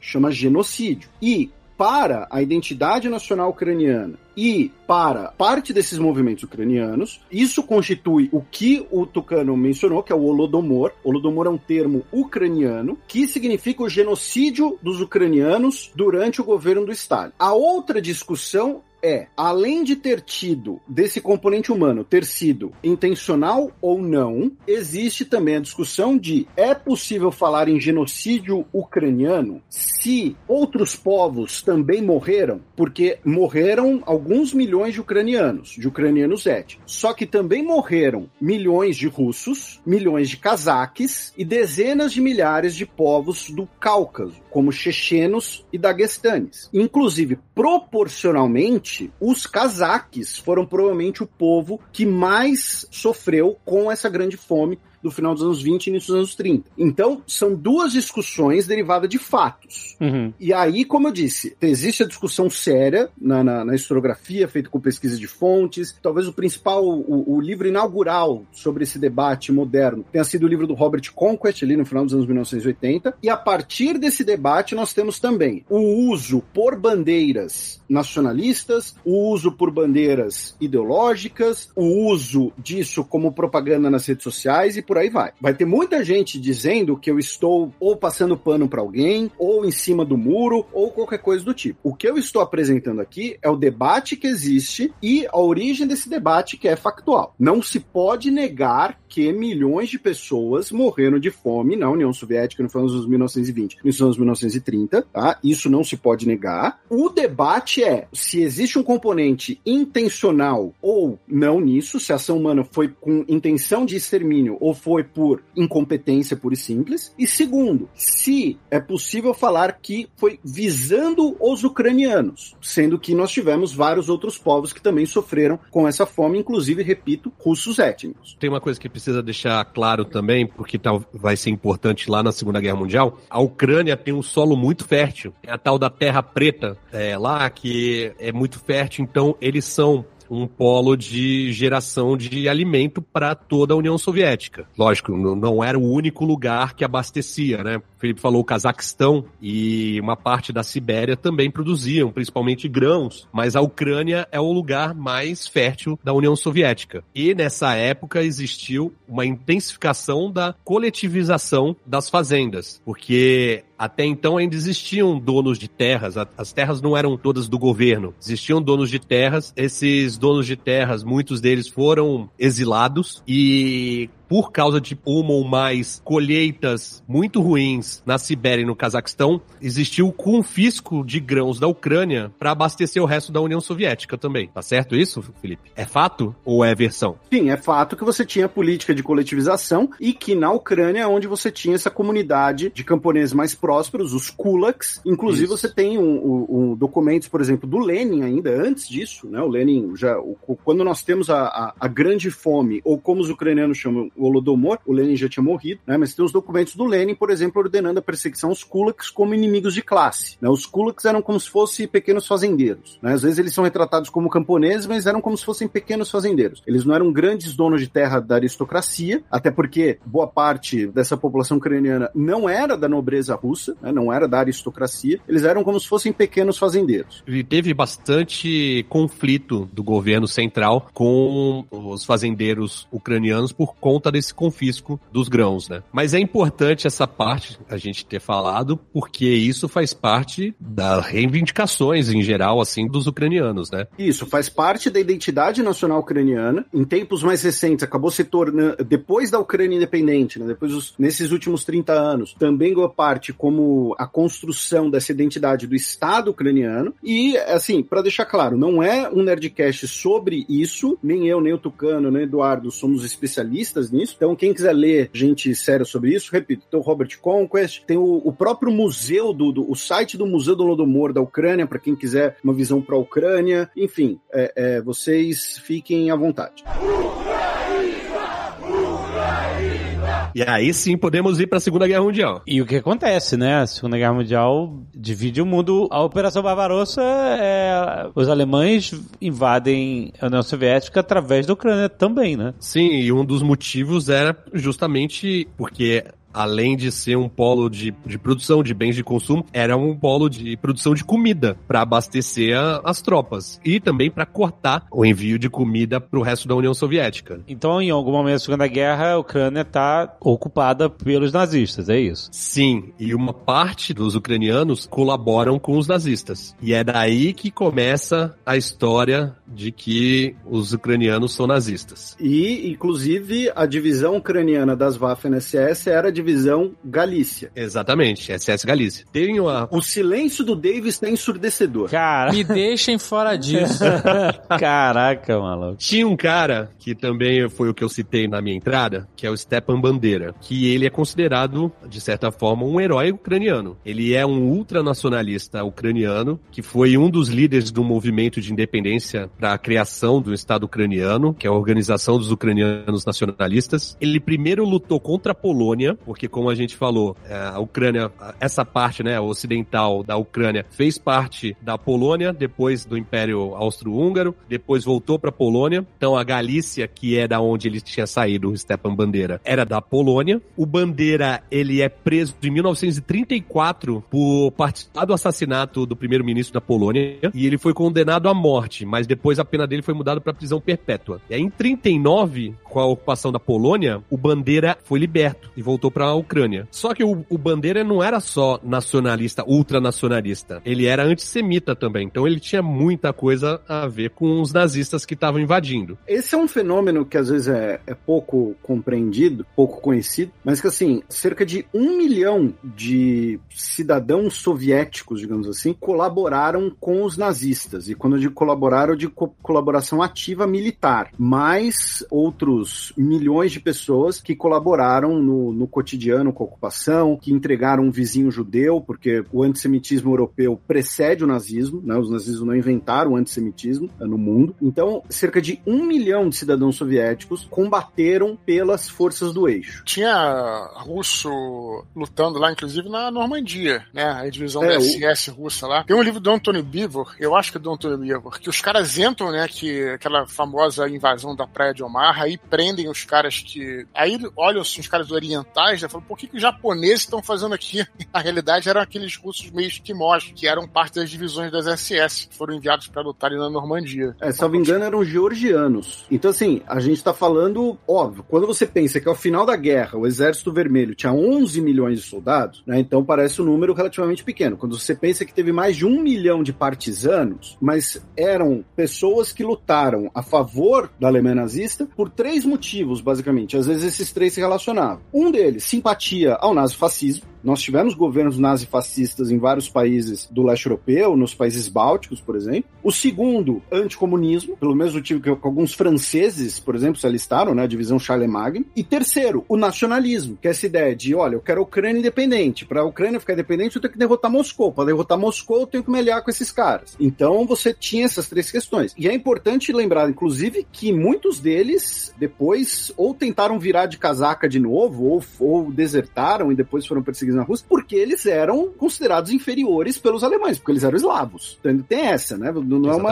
não foi uma decisão muito inteligente, para dizer o mínimo. E na Ucrânia nós tivemos dezenas de milhares, talvez centenas de milhares, ou- ouso dizer, de ucranianos que ativamente lutaram pelas forças do eixo, mais os colaboracionistas nos pogroms e nos massacres. Inclusive o famoso massacre de Babiar, na Ucrânia, contou com forças colaboracionistas ucranianas no massacre de judeus e o monumento de Babiar, que recentemente especularam até se ele não teria sido atingido durante a guerra, ele frequentemente era vandalizado por neonazistas ucranianos. Se você pegar o Mein Kampf, o Hitler fala bastante do pan-germanismo para combater o pan-eslavismo, né? E quando acaba a Segunda Guerra, obviamente, você tem a ocupação soviética do país, né? Retomando todo essa, esse território, né? Da Operação Barbarossa e tal. E a gente entra em uma nova era ali da história. Inclusive, esse Bandeira, ele é assassinado nos anos 50, se não me engano, em 54, ele é assassinado, envenenado, lógico, pela KGB. Caraca. Ele tá morando na Alemanha e ele é assassinado lá. O Stepan Bandeira, ele, ele colaborou com os nazistas e em 1941 ele declarou independência da Ucrânia. E ele, ele achava que seria uma, uma nação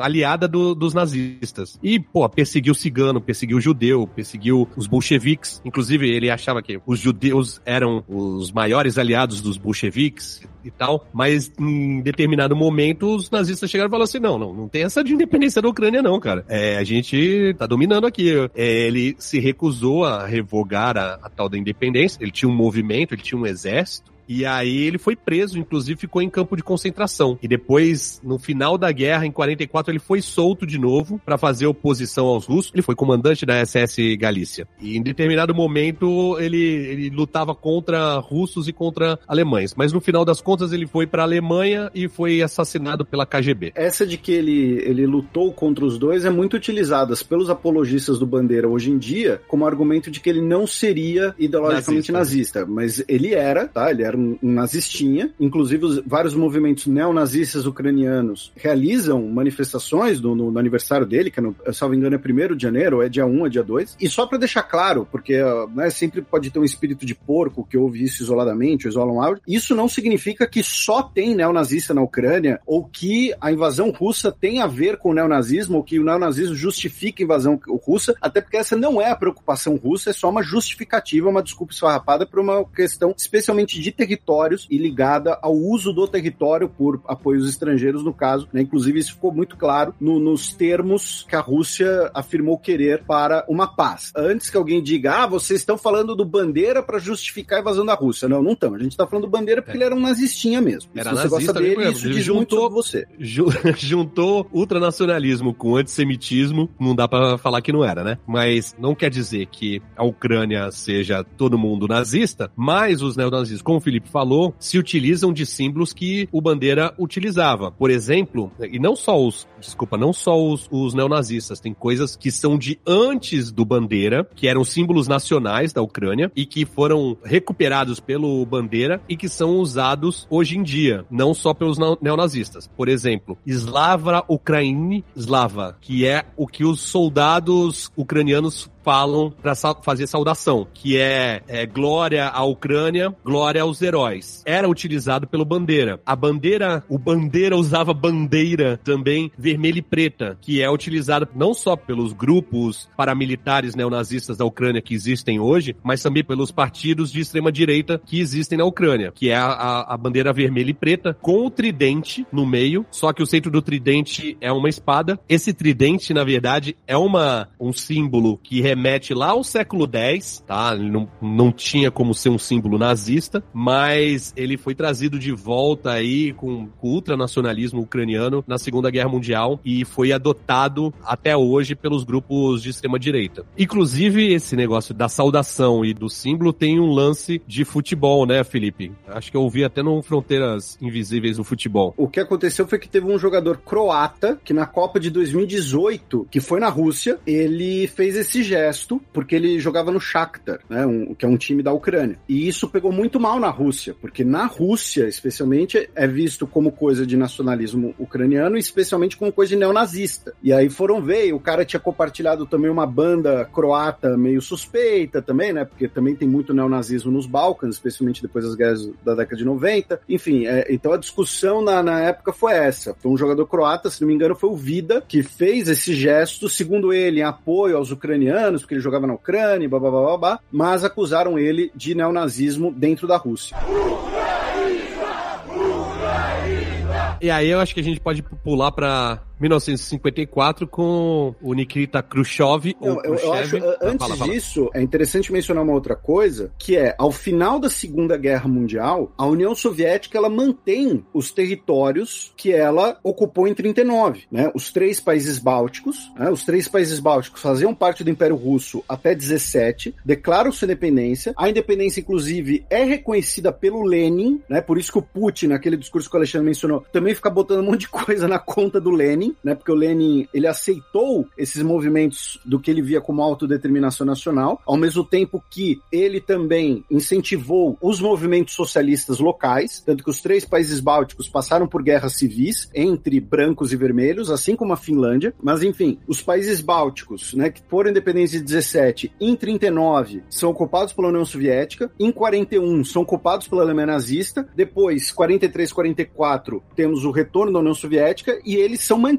depois da Segunda Guerra Mundial. E os territórios, que eram da Polônia e da Romênia. E aí o que hoje é a Ucrânia, ela ganha a sua configuração geográfica ocidental com a Segunda Guerra Mundial. Porque, repito, tem territórios que hoje são da Ucrânia, mas que até 39 eram da Polônia. E Aí, em 54, como, né, antecipando o que você dizer, o Nikita Khrushchev, reza a lenda que ele tava meio que num porre. Já e- tomando umas vodqueta. é, e o Khrushchev, que é um russo do sul, inclusive, e dizem, né, que ele tinha um carinho muito grande pela Ucrânia justamente pela participação dele no processo de coletivização, né? Então, às vezes seria até um, mesmo um peso na consciência, enfim. Ele, entre aspas, deu de presente para a Ucrânia a península da Crimeia, que até aquele momento fazia parte da República Socialista da Rússia e foi transferida para a República Socialista da Ucrânia. Na época, isso foi encarado muito mais como uma mudança administrativa. Ninguém imaginava. Ah, Ninguém imaginava que a União Soviética ia se desmantelar um dia, né? Não, é, eu- não é nem um dia, é menos de 40 anos depois. Ninguém imaginava que menos de 40 anos depois nós teríamos a independência da Ucrânia levando a Crimeia. Tanto que no referendo de independência da Ucrânia, a maior parte da população da Crimeia vota a favor da independência, porém, é a votação mais apertada que tem, e eles realizaram um outro referendo que não foi reconhecido pelas autoridades, foi um referendo paralelo, popular, sei lá o que foi, se os cidadãos da Crimeia preferiam ser parte da Rússia ou da Ucrânia. E a maior parte teria dito que da Rússia. Porque depois que a Rússia toma a Crimeia do Império Otomano, nós temos uma intensa campanha de colonização e russificação da Crimeia. A gente falou do Stalin da Segunda Guerra Mundial e dos colaboracionistas. Os tártaros da Crimeia, muitos deles colaboraram com os nazistas. Como consequência, foi tudo deportado para o Uzbequistão. Então a população tártara da Crimeia pós Segunda Guerra Mundial, ela diminuiu bastante por conta dessa punição coletiva, né, de você expulsar a população da região por terem colaborado com os nazistas. A Crimeia passou por uma campanha muito grande de russificação. Sevastopol, né, que é a principal cidade da Crimeia, ela foi fundada pelos russos, né, onde você já tinha ali entrepostos comerciais desde os gregos, né, inclusive é dali que provavelmente saiu a peste negra que chegou na Europa, mas E ali tem a base naval, né? Da frota do Mar Negro. isso, exatamente. Não é de agora também, né? É desde a época da Catarina Grande. É um local estratégico para o Império Russo. Inclusive, eu acho que quando o Khrushchev passa a Crimeia para a Ucrânia, porque eram repúblicas, né? Eram as repúblicas socialistas soviéticas. Então, passou da República Russa Soviética para a República Russa eh, Ucraniana. Se não me engano, era, um- era uma data comemorativa, 300 anos de que a Ucrânia eh, fazia parte do Império Russo, alguma coisa assim. É, teve alguma. da- Muito bem lembrado. Teve alguma data comemorativa, mas eu também não vou me lembrar. E aí na comemoração, Khrushchev encheu a lata e, e- e teria feito essa doação. Normal. Quem nunca, né?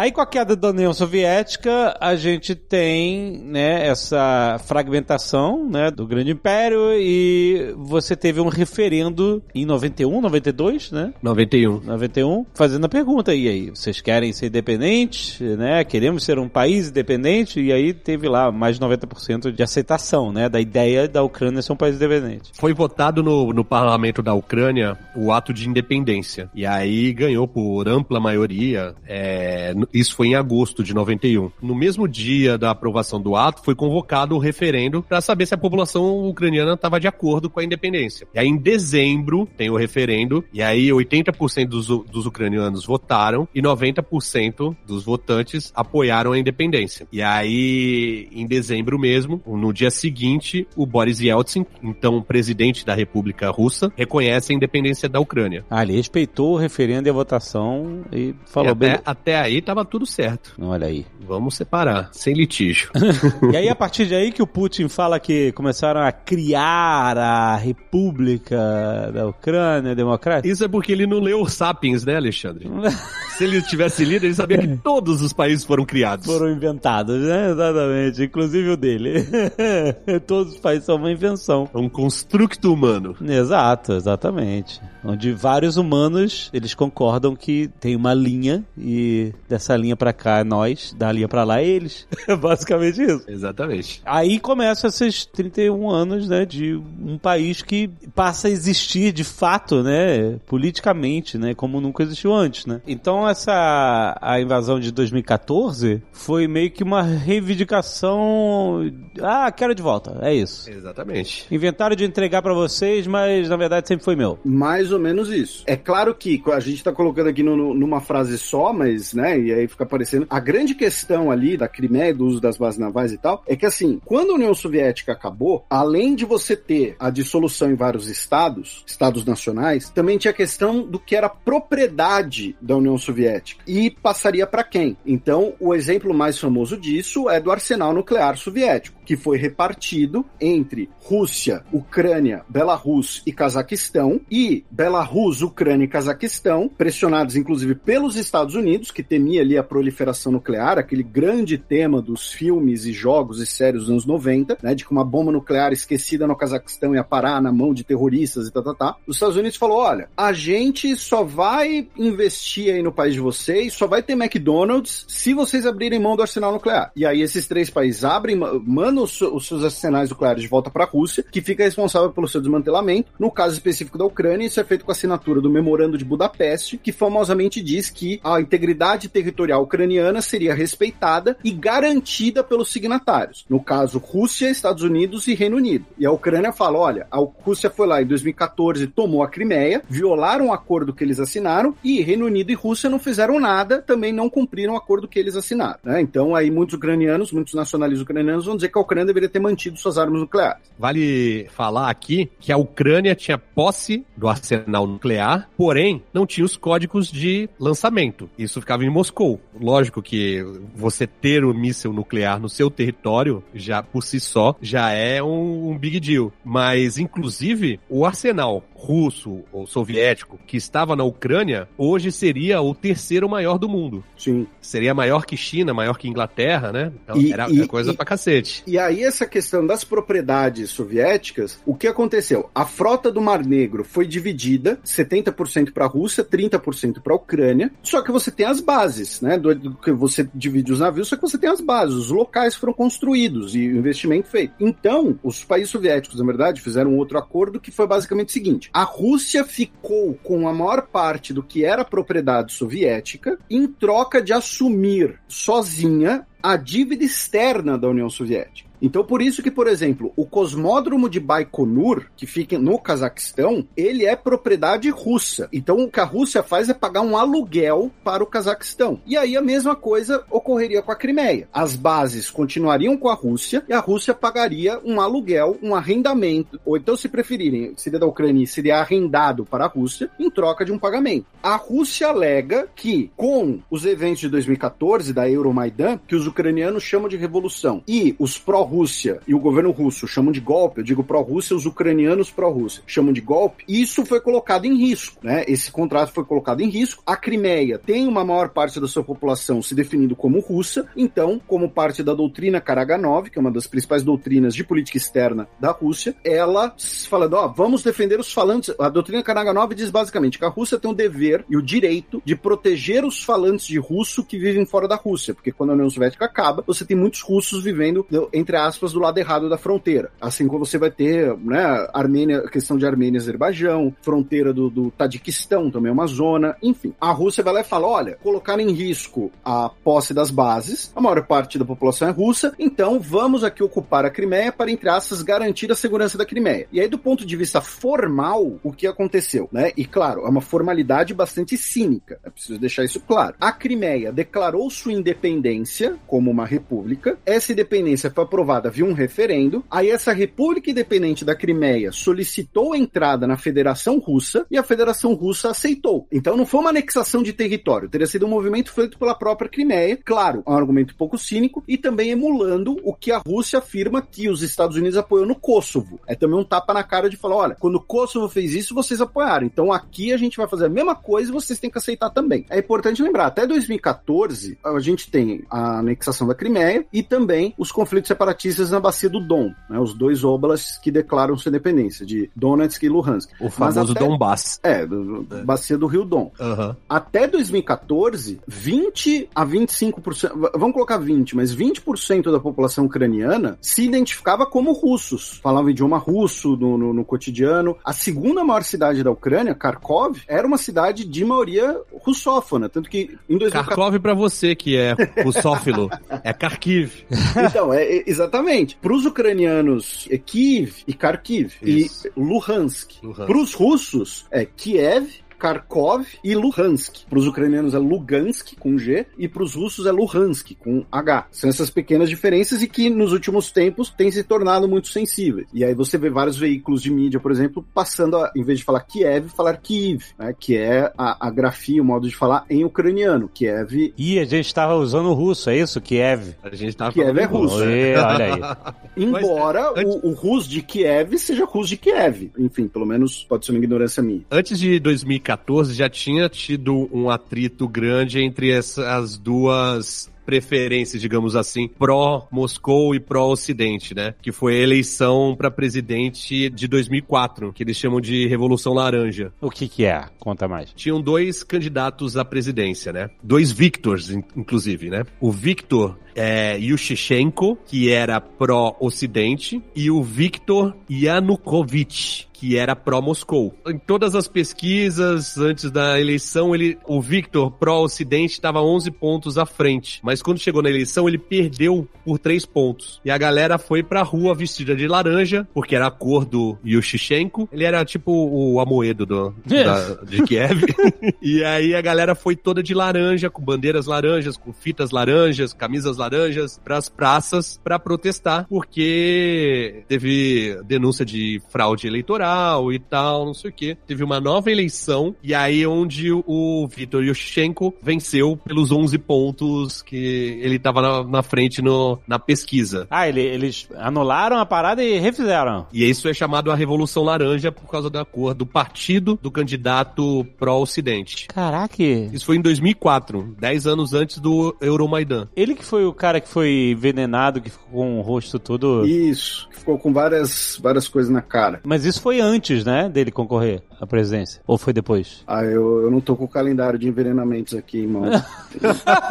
não, porque eu tô vendo, eu tô vendo foto dele na, na, aqui de laranja com a galera e ele já tá com o rosto é, afetado pelo envenenamento, ou seja, pós-envenenamento. A hora do chá de polônio. Ele acabou assumindo. Ele assumiu, mas talvez não tenha sido um bom presidente, já que em 2010 o concorrente pró-Moscou, que é o Yanukovych, Viktor Yanukovych, foi eleito também presidente. Ele negociava a entrada à União Europeia e, consequentemente, posteriormente, com a OTAN. Mas quando chegou em cima da hora, quando era para fechar o acordo, ele desistiu e aceitou um acordo com Moscou, que Moscou dava bilhões de, de dólares para a Ucrânia. Quer dizer, isso foi o sucessor dele que fez isso? Foi o sucessor do Yushchenko. Ah, tá, tá, tá. que concorreu com ele em 2004. Ah, tá. Ele perdeu em 2004 com a Revolução Laranja, só que em 2010 ele ganhou. Ganhou. E aí ele voltou tudo pra ser uma, um governo mais pró-Rússia. Exatamente. E aí que a galera vai pra Praça da Independência, que o pessoal costuma chamar de Praça Maidan, mas Maidan é praça, é esplanada. Ah. Praça da Independência, eu não sei qual é o nome em ucraniano. E aí é depois dele que entra o, o atual presidente? O... Aí tem o desenrolar aí da Euromaidan. Tem um documentário, ele é 100% pró-Ucrânia, né? Quem? O documentário. Ah. Tem na, na Netflix, chama Inverno em Chamas, é Winter on Fire. Aham. Não sei se alguém já viu. Tu já viu, Felipe? É bem pró-Ucrânia, né? É o que você falou, ele é um documentário bastante pró-Ucrânia. Ele é um documentário feito ali na, na- na- naquele momento como uma maneira de, inclusive, divulgar ah, o que estava acontecendo. É, se não me engano, ele é. Se ele não é de 2014, ele é de 2015 já. E aí tem toda a discussão, inclusive, né? p- Voltando, né? A discussão que todo mundo gosta, de neonazistas, né? Então, você tem eh, imagens panorâmicas no filme que mostra a praça Euromaidan e às vezes você tem uma bandeira ou outra ali com símbolos neonazistas e o documentário, por exemplo, não, não aborda esse assunto. né? Então é o que você Quando- falou, é- é- ele é um bom documentário, só que ele tem que ser assistido com ceticismo, como a maioria dos documentários sobre eventos políticos, não vou dizer nem relativamente recentes, mas nenhum documentário vai ser sempre uma questão ali 100%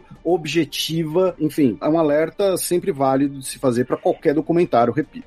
Mas esse documentário pode ser visto tranquilamente depois que você ouvir esse Nerdcast. Aí você sabe que quando tem bandeira vermelha e preta, não é torcedor do Flamengo que mora na Ucrânia. Aham. O que que aconteceu? A, a galera ficou indignada, todo mundo que era pró-Ocidente, que tava achando que ia ser parte da Europa agora. Eles foram pras ruas, na verdade, a, a maioria eram jovens estudantes e ocuparam a Praça da Independência, no centro de Kiev. E aí, o governo Yanukovych, ele fez o que não se deve fazer. Mandou a polícia lá dispersar, como se fosse a, a polícia do PSDB batendo em professor em São Paulo, sem dó. E aí, o que que acontece? Espancaram um monte, milhares de estudantes que estavam protestando contra o presidente e a galera chegou e ficou do lado dos coisas, falando, as pessoas mais velhas que nem estavam pra protestar, tal, não sei o que, falando assim, nossa, fizeram isso com as nossas crianças, o que que eles são capazes de fazer? E aí, o movimento tomou corpo e foi atraindo e juntando gente de toda espécie, literalmente. O que que eles tinham em comum? O sentimento anti-Rússia, né? Era russofóbico. Eles queriam se afastar da Rússia. Então ali tinha os reformistas que queriam ser pró-ocidente, liberais, tal, e você tinha os ultranacionalistas que eram também pró contra a Rússia, então eles tinham alguma coisa em comum e se juntaram. E naquele momento começaram a aparecer várias facções e vários partidos que viraram partidos políticos. Teve muito no documentário, dá ver que teve muito é, militar da reserva que foi pra lá pra ajudar e dar treinamento de como usar escudo, de como fazer barricada, de como fazer coquetel molotov, porque foram 92 ou 93 dias de protestos que foi, tipo, não foi é, Black Bloc não se criava lá, sacou? Era uma parada bem mais pesada. Uma parada, tipo, é, um determinado momento, o governo contratou uns mercenários pra fazer o serviço sujo da, da tropa de choque, tá ligado? A tropa de choque atirava com bala de borracha e esses caras estavam em cima de prédio dando tiro mesmo. Tipo o sniper mesmo. Morreu mais de 100 pessoas durante esses 90 dias. Caraca. E eles realmente transformaram a praça num, num campo de guerra, assim, com barricada, com a, a, a polícia tentando invadir e os protestantes lá, a galera do protesto, os manifestantes, segurando a polícia, não deixando eles entrar. Muito incêndio. Eles tacavam fogo em pneu pra não deixar a polícia chegar perto. Tentaram invadir o, o Congresso. Teve combates no caminho do Congresso. Direto aparece o, o Vitaly Klitschko, que é o- o lutador de boxe que virou, acabou virando prefeito de Kiev. No, no documentário aparece ele sendo esculachado, porque ele queria arrumar uma, um acordo com o presidente. Ele queria que fosse negociado, né, as condições. Mas a galera não, a galera queria ficar lá até o final, até conseguir tirar o, o presidente. E foi isso que aconteceu. Yanukovych fugiu primeiro lá pro leste da Ucrânia e depois foi pra, eu acho que ele foi pra Donetsk e depois ele foi pra Rússia. E aí ficou vago. O governo russo do Putin falou: "Não, isso é um golpe de Estado. Isso não é uma revolução, é um golpe de Estado. Isso foi quando? 2014. Ah, tá. E aí o que acontece é, logo depois disso? A invasão da Crimeia, a criação de milícias e partidos de extrema direita, como já tá famoso hoje em dia, em Kharkiv, surgiu o Batalhão Azov. Vocês já devem ter ouvido falar. Eles têm origem no- nos hooligans de um time da cidade, de Kharkiv. Eles eram liderados por um cara que é chamado de o Führer Branco, que foi inclusive eleito deputado depois pelo partido desse batalhão. E o símbolo do Batalhão Azov é o Wolfsangel, que é o gancho do lobo. É um símbolo heráldico alemão usado pelos nazistas. E também o que foi visto outro dia em soldados ucranianos, que é o Sol Negro, que também era usado pelos nazistas. Então, ah, surgiu aí o, o setor direito, né? O Pravi Sector, que é um partido político de extrema direita. Então, assim, voltando, não é que a Ucrânia seja governada por nazistas, ou que todo ucraniano seja nazista, mas realmente existem muitos partidos e muitas milícias neonazistas, ultranacionalistas na Ucrânia, como existe também na Rússia, tá? Tem uma, uma milícia neonazista na Rússia que tem 100 mil membros. Caraca. Caraca, Puta que maluco. Pariu. E os caras foram usados na, na Crimeia. Foi essa galera aqui, porque na Crimeia ele entrou sem identificação nenhuma, né? A galera entrou como se fosse mercenária. Então, eram os, os homenzinhos verdes, né? Little Green Mans. Tinha militares russos mesmo, mas tinha mercenários também. O- tinha o, o- o pessoal do grupo Wagner, que é liderado também por um cara que é fascinado pelo Terceiro Reich. E ele não chama Wagner à toa. É Wagner porque era o, o compositor preferido do Hitler. Mas o cara chama Wagner também ou só o grupo? O grupo chama Grupo Wagner e o codinome dele é Wagner. Ah, entendi. Mas não é o nome real dele. E... Esse é o maluco que tem as tatuagens de uniforme de SS. Isso, esse mesmo. Caraca. O cara tem foto dele do lado do Putin. Exato. Quer dizer, o Putin fa... Quer dizer, base do argumento do Putin em tudo é essa denazificação, tipo, usando essa base dessa galera, só que ele diz que o país está dominado por essa galera, não é bem assim, né? Essa é a história. Mas ele usa como argumento da invasão, é isso. Ah, um monte de nazista. O nome do cara não podia ser diferente, também é Dmitry, tá? Dmitry Utkin. E o grupo Wagner não tá só no, na Ucrânia, tá? Eles foram usados na Síria, são usados até hoje na, na África, em vários países. Eles são tipo Academy, que é a antiga Blackwater. Uhum. Eles são os mercenários usados pelo governo, pelo governo russo. Tem quem diga que, que eles não são ah, uma empresa privada, que eles são parte do exército mesmo. E aí, em 2019, vem o, o, o atual presidente, o Zelensky, se elege, fica comediante. Antes do Zelensky, o presidente era o Petro. Qual que era o nome, Felipe? O Petro... Poroshenko, o rei do doce. Né? Como é que é? É, porque ele era o dono da maior fabricante de doces da Ucrânia. Caraca, é como se o Juquinha fosse eleito no Brasil. Juquinha. É, eu não, não- não sei se é melhor. O senhor Sete Belo, não, não, não sei. Mas é, ele era o rei do doce e ele vai dar muita força para os nacionalistas. Ele vai incorporar, por exemplo, algumas milícias neonazistas na Guarda Nacional Ucraniana. Exatamente. A votação dele, novamente, se você olhar o mapa eleitoral, quanto mais para oeste, mais forte a votação dele. O Zelensky, é curioso isso, mas o Zelensky, hoje, né, ele é visto né, como esse herói ucraniano contra a Rússia, por muita gente, mas o Zelensky, ele é de uma família russófona, a família dele era falando de russo, a família dele é do leste da Ucrânia, e ele teve os melhores resultados eleitorais no leste da Ucrânia. Mas ele se posicionava uh, pró-Rússia? De alguma forma, não? ele se pronunciava a favor ali de as pautas nacionais ucranianas, que ninguém seria louco de dizer o contrário, de que Crimeia é Rússia, de que não vamos abrir mão do nosso território, mas ele defendia uma solução negociada e um conflito, com, manter o conflito no status quo, não escalar o conflito. O Poroshenko não, o Poroshenko ele era a favor de ir pro pau. Então, esse namoro com a OTAN começou com ele ou antes disso até? Então, o Poroshenko botou na Constituição que entre os objetivos da nação eram entrar pra OTAN e entrar pra União Europeia. Ele botou na Constituição. Isso. É, o Poroshenko é o rei do doce. Por isso que o Putin tá pedindo agora pra tirar isso da Constituição, né? Colocar que não vai rolar a OTAN. O resto é história acontecendo diante dos nossos olhos.